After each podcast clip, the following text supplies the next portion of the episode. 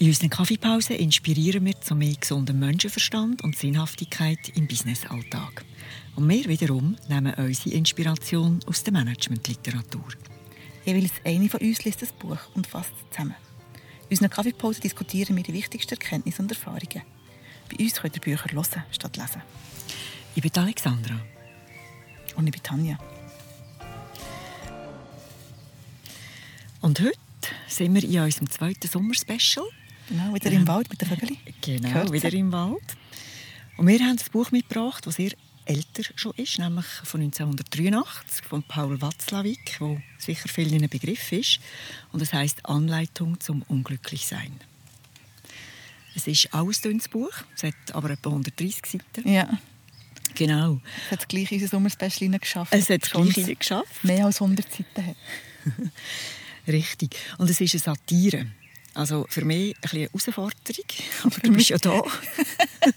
Für mich ist es ein bisschen Sarkasmus und Ironie. da fühle ich mich daheim. Ja. Und äh, Paul Watzlawick hat in diesem Buch uns aufgezeigt, was wir genau eben nicht machen sollen, weil es uns unglücklich macht. Aber er beschreibt es natürlich so, dass wir das machen sollten, weil es ist schon eine Anleitung zum Unglücklichsein. Ja. Du schaust mich ganz kritisch an. Nein. Ich muss das erklären. Man muss das immer im Kopf behalten, jetzt die nächsten etwa 30 Minuten. Genau. Also, der Paul Watzlawick zum Autor. Er ist 1921 geboren, hat bis 2007 gelebt. Er ist Österreicher und US-Bürger. Hat nach dem Kriegsende Philosophie studiert und Sprachen in Venedig. Und nachher hat er in Psychotherapie eine Ausbildung gemacht in Zürich am C.G. Jung Institut. Und ab 1960 war er der Forschungsbeauftragte am Mental Research Institute in Palo Alto, nachdem als er drei Jahre ähm, in Lateinamerika war als Professor für Psychotherapie. Und er ist dann auch noch Lehrbeauftragter worden an der Stanford Universität. Er hat zahlreiche Publikationen über Kommunikation vor allem gemacht. Und das Buch, in seinen Worten, die Anleitung zum Unglücklichsein, ist eine Einführung in die brauchbarsten und verlässlichsten Mechanismen der Unglücklichkeit. Ja, es ist Ja. herrlich. Es ist herrlich. Und um ein bisschen aufzuzeigen, wie das Buch eben auch geschrieben wird, und ich finde, der Sprachaufbau und alles macht einen grossen Teil vom Buch aus. Und darum haben wir uns entschieden, dass wir ein paar Zitate Ja. vorlesen aus dem Buch, was wir sonst ja nicht unbedingt machen. Aber hier, es lohnt sich einfach so wahnsinnig, finde ich. Und eben nochmal zum, ähm, zum Inhalt vom Buch ist, die Zahl derer, die sich ihr eigenes Unglück nach bestem Wissen und Gewissen selbst zurechtzimmern, mag verhältnismäßig groß erscheinen. Unendlich größer aber ist die Zahl derer, die auch auf diesem Gebiet auf Rat und Hilfe angewiesen sind. Ihnen sind die folgenden Seiten als Einführung und Leitfaden gewidmet. Genau.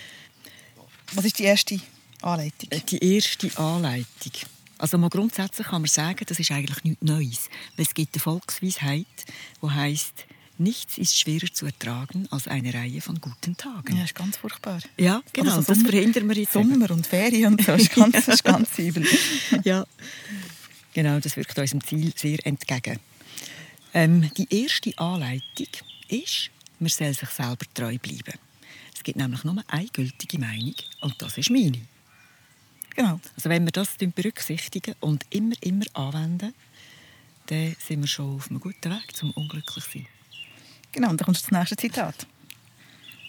Und ist man einmal bei dieser Überzeugung angelangt, dann muss man sehr bald feststellen, dass die Welt im Argen liegt. Hier nun scheiden sich die Könner von den Dilettanten. Letztere bringen es fertig, gelegentlich die Achseln zu zucken und sich zu arrangieren. Wer sich selbst und seinen goldenen Worten dagegen treu bleibt, ist zu keinem faulen Kompromiss bereit. Kennst du Sergi? Äh, ein paar, ich glaube schon, ja. Es gibt immer die, die alles wissen und besser wissen. Und ein Beispiel weiss ich im Fall. Das ist ganz altes. Da hat ein Freund von mir, und ich habe recht viel Gesellschaftstänze und so gemacht und doch einiges gewusst auch darüber. Da hat er mir erklärt, was der Unterschied ist zwischen Salsa und Samba, glaube ich. Bis ich musste sagen, hey, es ist im Fall gut. Und er hat irgendetwas erzählt und es hat überhaupt nicht gestimmt. Aber er hat es gewusst. Und er ist sich selber treu geblieben? Total. Er hat alles gewusst. Das ist gäbig. wir, sind, wir haben einfach auch eben die ganzen alten Führungsgrundsätze und Glaubensgrundsätze äh, in diesem Zusammenhang mit den alten Machtstrukturen in Sinn. Oder? Ähm, mit ganz vielen Leuten, die eben das Gefühl haben, sie brauchen kein Führungstraining oder sie brauchen äh, kein Coaching, weil sie, sie wissen ja, wie es geht. Ja. Und ich sage nicht, dass sie es nicht gut machen, aber schon nur der Ansatz, dass man sich weiterentwickeln muss, nicht weiterbilden und nicht, nicht vorwärts kommen, ist, man bleibt sich selber treu. Und ja, ja nicht, dass man etwas Neues muss Nein, anschauen muss. Ja, nicht verändern. Ja, nicht verändern, ja. genau. Das sind eben die Dilettanten, die, die dann mhm. plötzlich äh, ja, offen sind für Neues. und dann vielleicht sogar noch Freude haben daran. Ja, genau. Nein, man muss sich selber treu bleiben ähm, und das machen, was man immer gemacht hat. Mhm. Und ähm, ja, nicht bei anderen. Ja. Ja, und ein Kennzeichen von denen, die eben sich selber so fest treu bleiben, ist, sie wollen immer gewinnen. Es geht nicht um eine Diskussion, die vielleicht sich weiterentwickeln könnte, sondern es geht immer darum, dass sie gewinnen. Ja, sie sind sich Sprich, selber treu. dass der andere verliert. Genau. Ja. Sie sind sich selber treu. Ah, oh, weißt du, ja, anstrengend. Ja, nicht total. total. Also ja, eben. wir mhm. sind unglücklich, wenn wir uns selber immer gleich treu bleiben. Kommen, was wollen. Mhm. Gut. Nächste, nächste, nächste Anleitung. Die nächste Anleitung ist die Vergangenheit als Quelle von der Unglücklichkeit. Zwar im Stil oder im Sinn von früher war alles besser, heute ist alles schrecklich. Und das erschließt uns, steht im Buch, ein unerschöpfliches Trauerreservoir. Herrlich. es ist, ja, abgesehen von, genau, von der Satire ist es wirklich schön. Und das ist das, was ich häufig antreffe. Oder irgendwie, ja, früher war das besser. Gewesen, oder ähm, die, die, die äh, alten Anstellungsbedingungen mhm. oder äh, die alten Strukturen. Oder, und du hast ein Zitat, gell? Natürlich.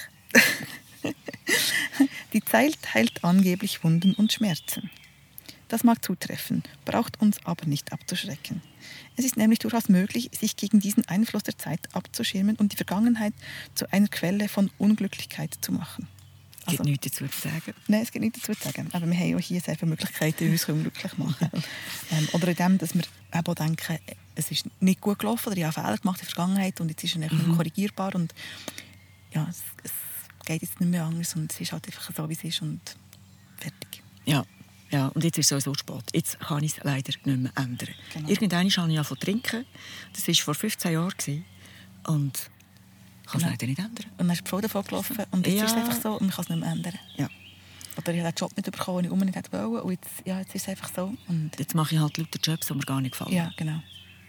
Einmal ja. versagt, immer versagt. Genau, als Opfer der Umstände. Und aber wehe, wenn jemand daran rüttelt. Mhm. Das geht gar nicht. Das führt zu grossen Diskussionen, warum also es eben so ist und nicht geht.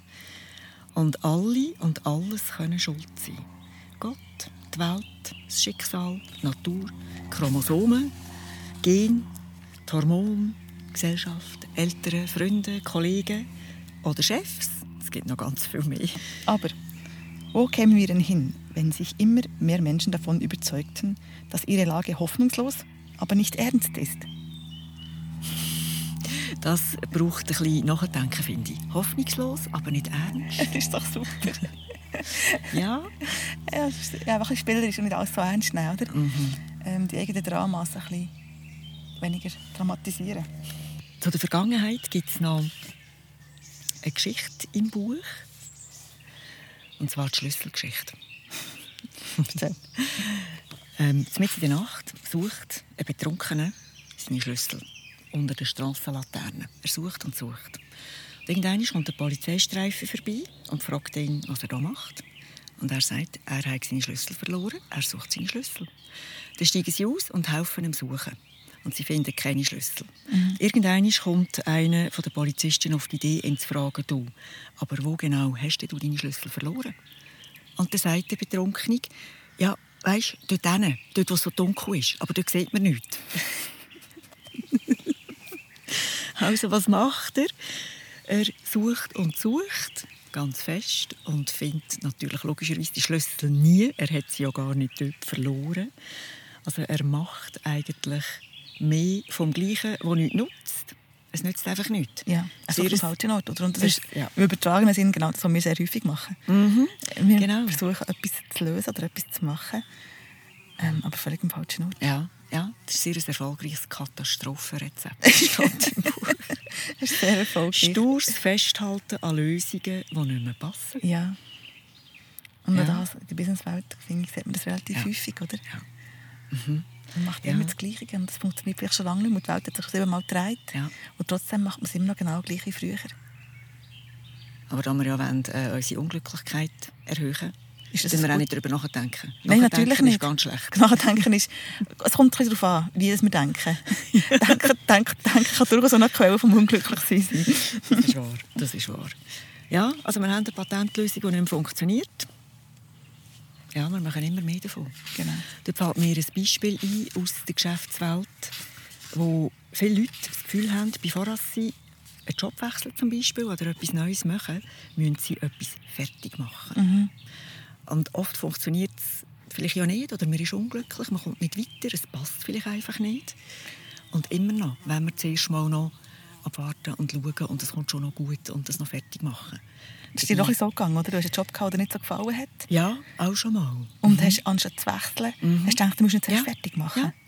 Ja. Ja, das ist und im Nachhinein ist es, ist es nicht gut gewesen und völlig unnötig. Was wollte ich denn fertig machen? Ein Job geht ja immer weiter. Ja, und vor allem, Ja. er gefällt einfach nicht. Punkt, oder? Und Ja. vielleicht du in der Vergangenheit mal jetzt etwas gebracht, wenn man dann weitergemacht hat und, und Mhm. es besser ist geworden, oder? Aber ja, der Job ist ja schon, nie fertig, Ja. das Projekt.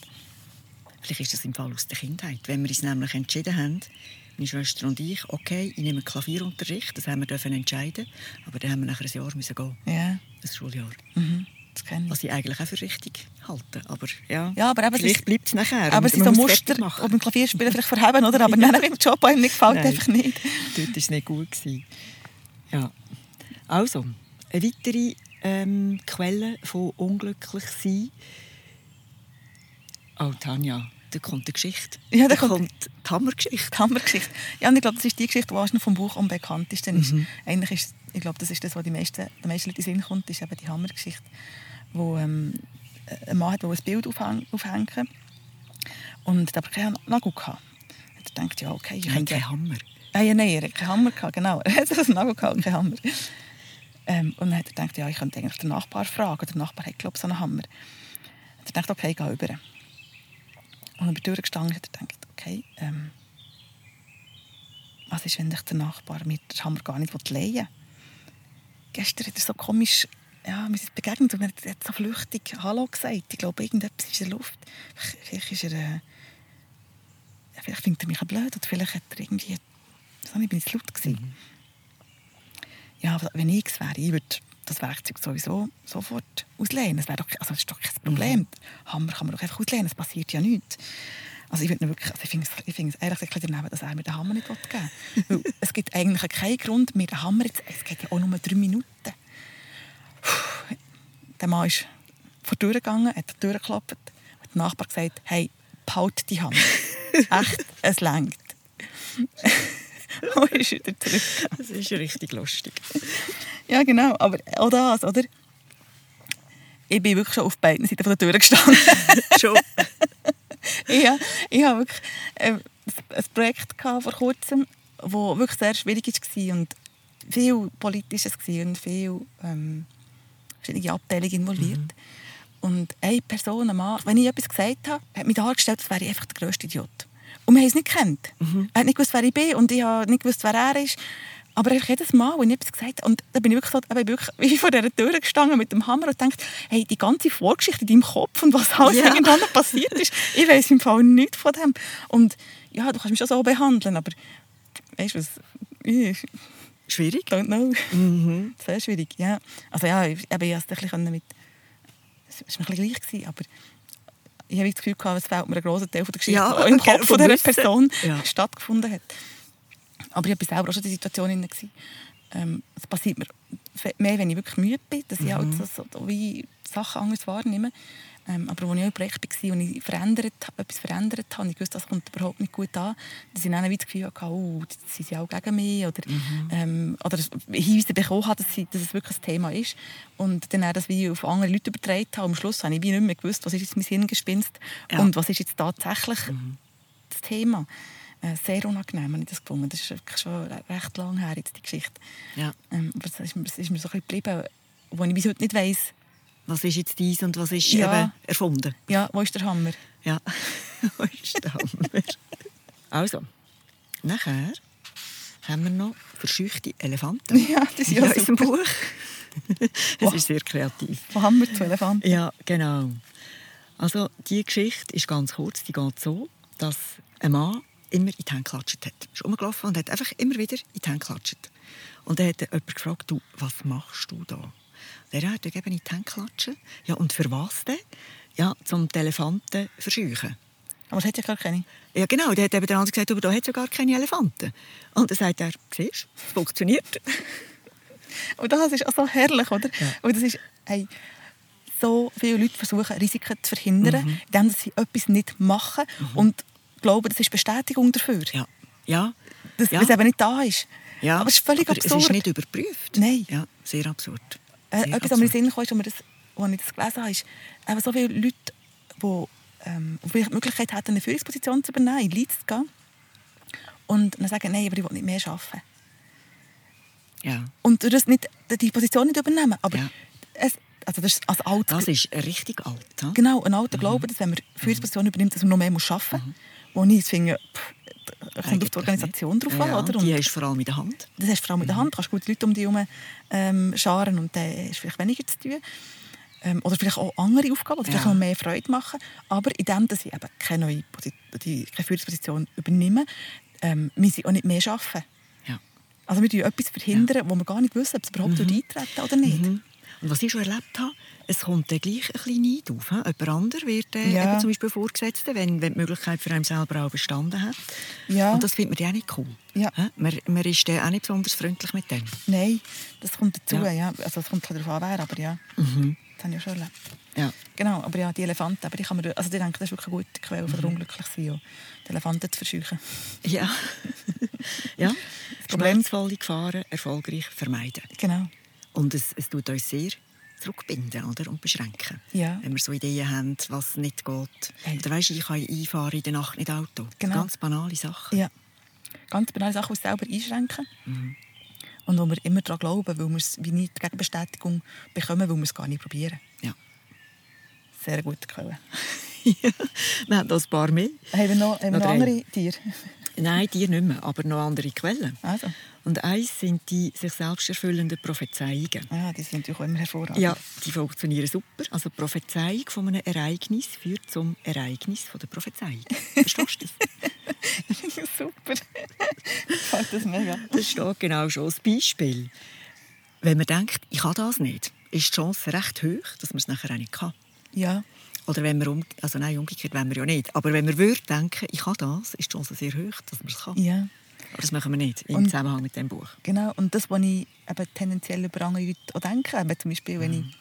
ich Chef bin und denke, ich kann meinen Mitarbeitern nicht vertrauen, dann ist die Wahrscheinlichkeit relativ hoch, dass sie so mikromanagen und dass sie, sich, Mhm. Ja. dass sie sich kontrolliert fühlen, dass sie sich anders werden verhalten und Ja. dass sie werden ihm ausweichen und dass er Ja, und Sachen machen, die sie nicht dürfen. Ja, ja. Ja, also versuchen, Kontrolle auszuhebeln. Ja, oder, ähm, oder eben das ganze Thema Homeoffice. Oder wenn man Mhm. nicht daran glaubt, dass die Leute arbeiten im Homeoffice und dass man ihnen vertrauen kann, dass sie dort ihre, ihren Job Mhm. machen, dann werden wir wahrscheinlich solche Mechanismen einführen, dass man mehr vertrauen kann und dass es Ja. mehr loyal sind gegenüber einem. Also es gibt zahlreiche Möglichkeiten, wie man Ja. die, kann, die sehr. kann. Sehr äh, Umsetzen. äh, profane ist das Toilettenpapier in der Corona-Zeit. Ja, genau. Oder die Idee war vorhanden, es wird knapp. Sprich, alle haben gehamstert, weil es eben knapp wird. Und was ist passiert? Es ist knapp geworden. Ja, ja, ein Bankrun ist das Ja. Gleiche, oder? Ja. Man glaubt nicht mehr, an, man hat der Bank kein Mhm. Vertrauen mehr, man nimmt das Geld ab und äh, kollapsiert die Bank, weil, es, weil alle das. Gleiche machen, oder? Und unter Umständen ist dieser Bank wunderbar gegangen vorher. Ja. Also jetzt in unserem Fall nicht so der Fall. Gut, haben wir noch weitere Quellen? Ja, wir haben noch zwei. Ah, Eine, super. Ähm, wo heißt: Vor Ankommen wird gewarnt. Ja, nie ankommen. Ganz wichtig. Und dort da habe ich ein wunderbares. Zitat. Das ist ein kurzes. Und zwar von Oscar Wilde. Im Leben gibt es zwei Tragödien. Die eine ist die Nichterfüllung eines Herzenswunsches, die andere ist seine Erfüllung. Also eigentlich ähm, ist es wirklich eine perfekte Quelle auch, weil es, es funktioniert so oder so nicht. Ja, und Man haben so oder so unglücklich. eben der Herzenswunsch muss tendenziell, für dass er erfolgreich zur Unglücklichkeit führt, recht hoch sein. Also es müsste wirklich etwas sein, das man nicht gut erreichen kann. Oder? Ja. Ein Ziel, oder wir, haben im Vorfeld darüber geredet, ein schwammiges Ziel, aber wie Ja. ich will gerne erfolgreich sein. Ich glaube, es wäre eine gute Quelle zum unglücklich sein, Ja. dass man eben so etwas Schwammiges definiert, das man sowieso nie erreichen kann. Mhm. Oder eben etwas, das so weit weg ist, dass man eh keine Chance hat. Mhm. Eben die Erfüllung von einem Herzenswunsch oder von einem Ziel, wo man dann plötzlich merkt, ja, mein Leben hat sich gar nicht verändert. Mhm. Ich habe immer gedacht, wenn ich dann diese Stelle habe oder wenn ich dann ähm, ein Haus habe und zwei Kinder oder wenn ich äh, Hunger habe, dann geht es mir dann besser Ja, und dann hat das man ist das Ziel plötzlich erreicht.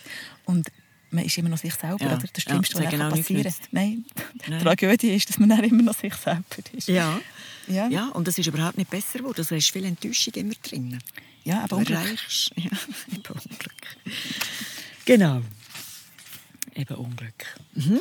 Und dann der letzte Punkt ist, sei spontan. Du, die Forderung, spontan zu sein, klappt nie. Nein, weil nämlich in den kristallklaren Hallen des logischen Olymps sind Zwang und Spontanität unvereinbar. Auf Befehl etwas spontan zu tun ist ebenso unmöglich wie etwas vorsätzlich zu vergessen oder absichtlich tief zu schlafen. Absolut. Ja. Oder eben zu erwarten, dass Mitarbeitende motiviert sind. Oder ein Beispiel im Buch ist, ähm, Mutter will, dass der Junior die Aufgaben macht und dass er sie gerne macht. Ja, mit Spaß und weiss nicht, Freude. Ja, nicht, wie das soll funktionieren ist herrlich, oder? Ja. Oder deine Pflicht muss dir Spaß machen. Hey, ja, und das ist das berufliche Umfeld, wo wir so häufig echt so stupide Sachen müssen machen, irgendwelche Reportings oder Listen ausfüllen, keine Ahnung, irgendwelche Sachen, die uns wirklich einfach null Spaß machen. Und wir erwarten, dass wir irgendwie motiviert und euphorisch an die Sache hergehen. Das ist völlig absurd, oder? Total. So der andere Punkt, den du noch erzählt hast, Ja. ist der mit dem Vertrauen, oder? Ähm, wo du hast erzählt, dass du mal Vorgesetzter gegenüber dir geäußert hast, wir müssen Vertrauen einfordern. Ja. Das ist auch so eine spontane... Ja, das ist in einer Unterlage im Fall gestanden. ja. Spontan- Mitarbeitende müssen Vertrauen haben. das ist spontan, Ja. oder? Ja. Hey, Vertrauen, jetzt. Ab sofort. Egal, was das Gegenüber macht. Du musst vertrauen. Ja, und wenn sie es nicht machen, nimmt man es persönlich. Ja, Gut, total. das kann man zwar auch, finde ich. Genau, es hilft zum unglücklicher werden. Genau, das ist die Anleitung zum Unglücklichsein von Paul Watzlawick. Ich hoffe sehr, dass ihr, liebe Zuhörerinnen und Zuhörer, das verstanden habt, wie es gemeint ist.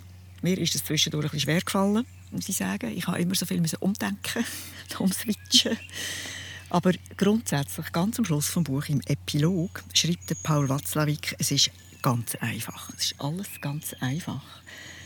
Weil wir sind selber die Schöpfer von unserer Glücklichkeit, nennt er das, wie auch von unserer Unglücklichkeit. Wir haben die Wahl. Also alles, was wir jetzt erzählt haben, kann man durchaus auch ins Positive kehren und hat dann die Rezepte, die Möglichkeiten zum glücklich werden. Er sagt, es basiert alles auf drei Wörter, nämlich Fairness, Vertrauen und Toleranz. Und da wird es mir schon wieder viel wärmer ums Herz und viel wöhler. genau.